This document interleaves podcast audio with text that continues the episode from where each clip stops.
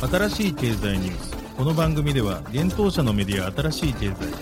ブロックチェーン仮想通貨フィンテックに関する日々のニュース解説を平日毎日音声コンテンツでお届けしています。そして新しい経済ではブロックチェーン仮想通貨に関するニュース解説記事やインタビュー記事学習記事などのたくさんのコンテンツを掲載しております。ぜひ新しいひらがな経済漢字で検索してメディアもチェックしてください。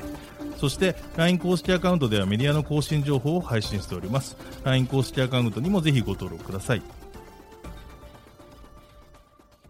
この番組は株式会社フィナンシェの提供でお送りします。フィナンシェはスポーツチームやエンタメプロジェクト、DAO などのトークンを購入して支援ができる新しいクラウドファンディングサービスです。サッカー J リーグ、野球、バスケなどのプロスポーツチームをはじめ、映画やアイドル、インフルエンサーなど100以上のプロジェクトのトークンがフィナンシェで購入できます。さらにトークン購入者はプロジェクトに応じたキャンペーン参加や NFT などの特典も。ぜひ iOS や Android でフィナンシェのスマホアプリを入れて新たな応援体験を味わってください。あなたの夢がみんなの財産になるフィナンシェ。幻冬舎新しい経済編集部の大塚です。はい、本日は11月の16日水曜日です。今日のニュース行きましょう。アメリカドルステーブルコイン USDC が Apple Pay に対応。ユガラボクリプトパンク305をマイアミ現代美術館に寄贈。クリスティアーノ・ロナウド、バイナンスで初の NFT コレクション。ナイキが Web3 プラットフォーム、ドットスウォッシュ、ポリゴン採用。フェルハッシュ、クリプトレンディングでバイナンスコイン取り扱い開始。バイナンス US にアプトス上場へ。バイナンス、カンボジアの投資持ち株会社ロイヤルグループと JV 契約締結。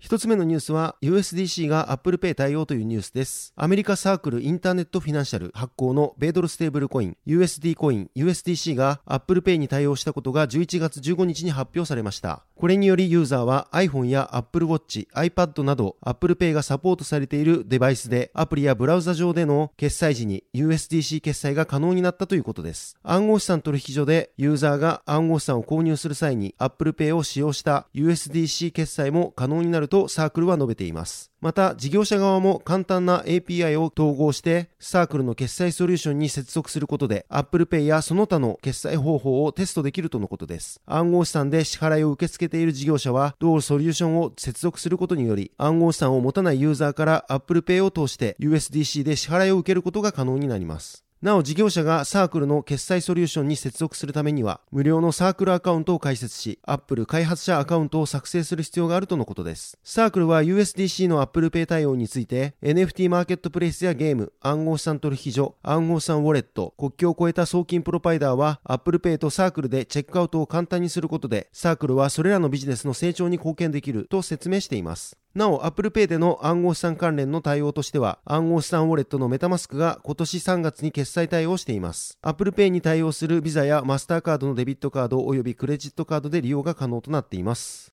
続いてのニュースは、ユガラボクリプトパンク305をマイアミ現代美術館に寄贈というニュースです。人気 NFT プロジェクト、ボアードエイプヨットクラブ、ベイシーやクリプトパンクス、ミービッツを展開するユガラボが、マイアミ現代美術館 ICA マイアミにクリプトパンク305を寄贈することを11月15日に発表しました。この取り組みはユガラボのパンクスレガシープロジェクトの第一弾となるものです。このプロジェクトは世界中の主要な現代美術館へクリプトパンクの寄贈と設置をすることで、ポップカルチャーとアートの歴史にクリプトパンクスを定着させることを目指したものです。ユガラボは今後1年間世界中の美術館にクリプトパンクを提供していくとしています。また、クリプトパンク305が提供された理由は、マイアミの市外局番が305であるからとのことです。なお、クリプトパンク305は12月3日から年末まで展示されるとのことです。ユガラボの共同創設者であるグレッグ・ソラノ氏は次のようにコメントをしています。ユガラボの共同設立者であるワイリー・アロノーと私はマイアミで生まれ育ちました。私たちの目標の一つは、この都市全体に投資することです。私たちの故郷である ICA マイアミでパンクスレガシープロジェクトを開始し、私たちのコミュニティや市外局番を反映したパンクを発表できることを嬉しく思います。とのことです。なお、ユガラボは10月、マイアミの芸術と教育イニシアチブを支援するために100万ドルを利用することを発表しています。このプログラムでは、ベンチャーマイアミ奨学金基金への30万ドルの寄付から開始しているということです。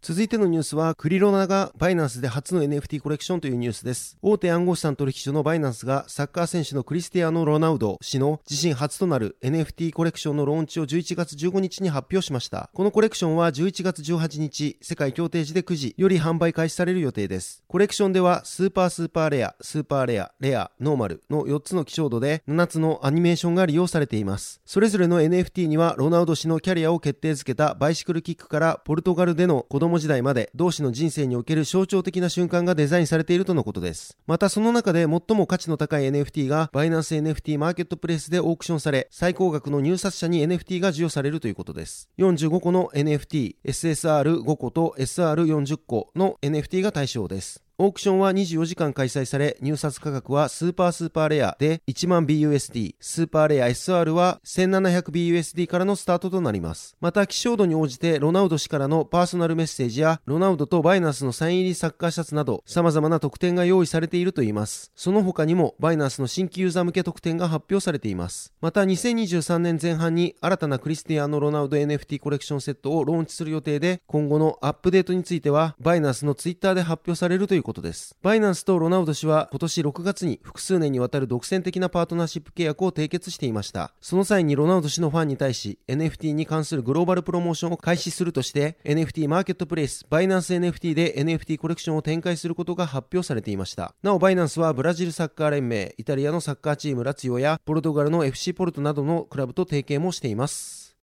続いてのニュースは、ナイキが Web3 プラットフォーム、ドットスウッシュ発表というニュースです。大手スポーツブランドのナイキが Web3 プラットフォーム、ドットスウィッシュの立ち上げを11月14日に発表しました。なお、ナイキジャパン広報に確認を取ったところ、このプラットフォームの読み方はドットスウィッシュで、ドットスウィッシュであるということを確認しました。ドットスウィッシュでは様々なサービス提供が予定されており、ユーザーはゲームなどで着用できるバーチャルなデジタルのシューズやジャージ、アクセサリーが収集可能になるということです。また、実際に着用できるフィジカルな製品の入手やアスリートやデザイナーと会話できるイベントなども用意されているようです。また、ナイキバーチャルスタジオのジェネラルマネージャーであるロン・ファリス氏は、なお現在ドットスウッシュはベータ版であり、今月末にも参加登録を開始し、2022年の残りの期間で多様で公平にコミュニティを作り、23年に最初のデジタルコレクションを発表する予定だといいます。また、デジタルコレクションが発表された直後から、ユーザーがナイキとバーチャル製品を共同制作する機会を獲得できるコミュニティチャレンジも開始するようです。その勝者は、共同作成を支援した製品に対してのロイヤリティを獲得できるといいます。なお、ドットスウッシュには、ブロックチェーン基盤としてポリゴンが採用されているとのことです。なお、ナイキは昨年12月に NFT ファッションブランドのアーティファクトを買収しており、Web3 や NFT ファッション、メタバース領域に積極的な姿勢を示しています。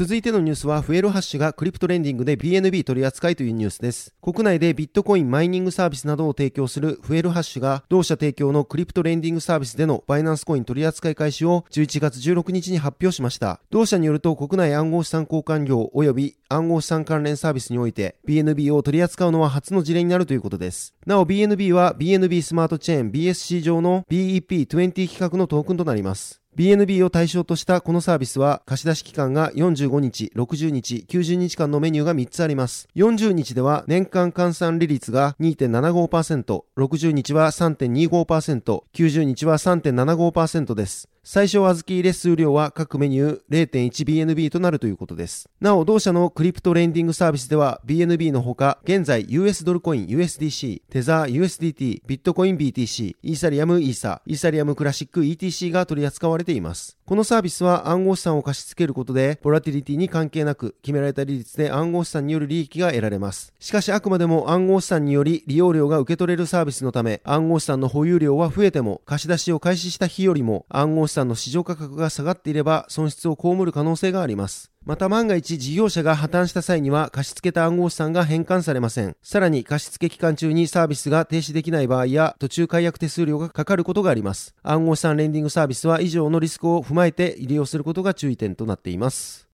続いてのニュースは、バイナンス US にアプトス上場へというニュースです。レイヤー1ブロックチェーンアプトスのネイティブトークンであるアプトス APT がバイナンス US に上場することが11月15日に発表されました。バイナンス US は大手暗号資産取引所バイナンスがアメリカで展開する取引所です。バイナンス US での APT 取引開始は日本時間で11月16日21時からの予定です。取引ペアは APT に対して USD と USDT がサポートされる予定です。なお APT の入金については現在開始されており、出金については取引が開始すると有効になるといいます。アプトスはアプトスラボによって開発されたプルーフオブステークブロックチェーンです。今年10月18日にメインネットがローンチされました。なおネイティブトークン APT はネットワーク手数料やステーキング、ガバナンストークンとして使用されます。アプトスの開発を行うアプトスラボの創業者は、メタ旧 Facebook のデジタル資産事業の DM の開発チームに所属していたモー・シャイフ氏とエイブリー・チン氏の2人です。なお、アプトスの開発言語は DM が開発したムーブが採用されています。現在 APT はバイナンスやコインベース、クラーケン、ゲート、クーコイン、OKX など多くの暗号資産取引所で取り扱われています。また、大手分散型取引所、パンケーキスワップでも取引が行われています。なお、記事執筆時点での APT の時価総額は約808億円で、ランキングは65位となっています。こちらの数字は11月16日コインマーケットキャップで調べたものになります。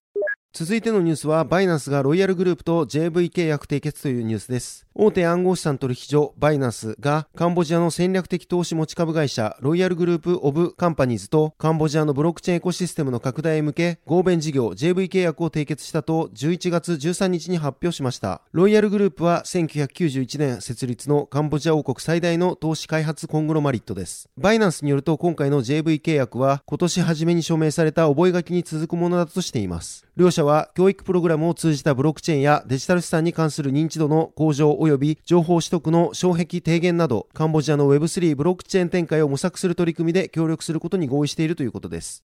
はい、本日のニュースは以上となります。このように私たち新しい経済編集部では、ブロックチェーン暗号資産に関するニュースを平日毎日ラジオで配信をしております。本日ご紹介したニュース、すべてサイトの方に上がっております。ぜひサイトの方も見に来てください。新しいひらがな、経済、漢字で検索して見に来ていただければと思います。それでは本日はありがとうございました。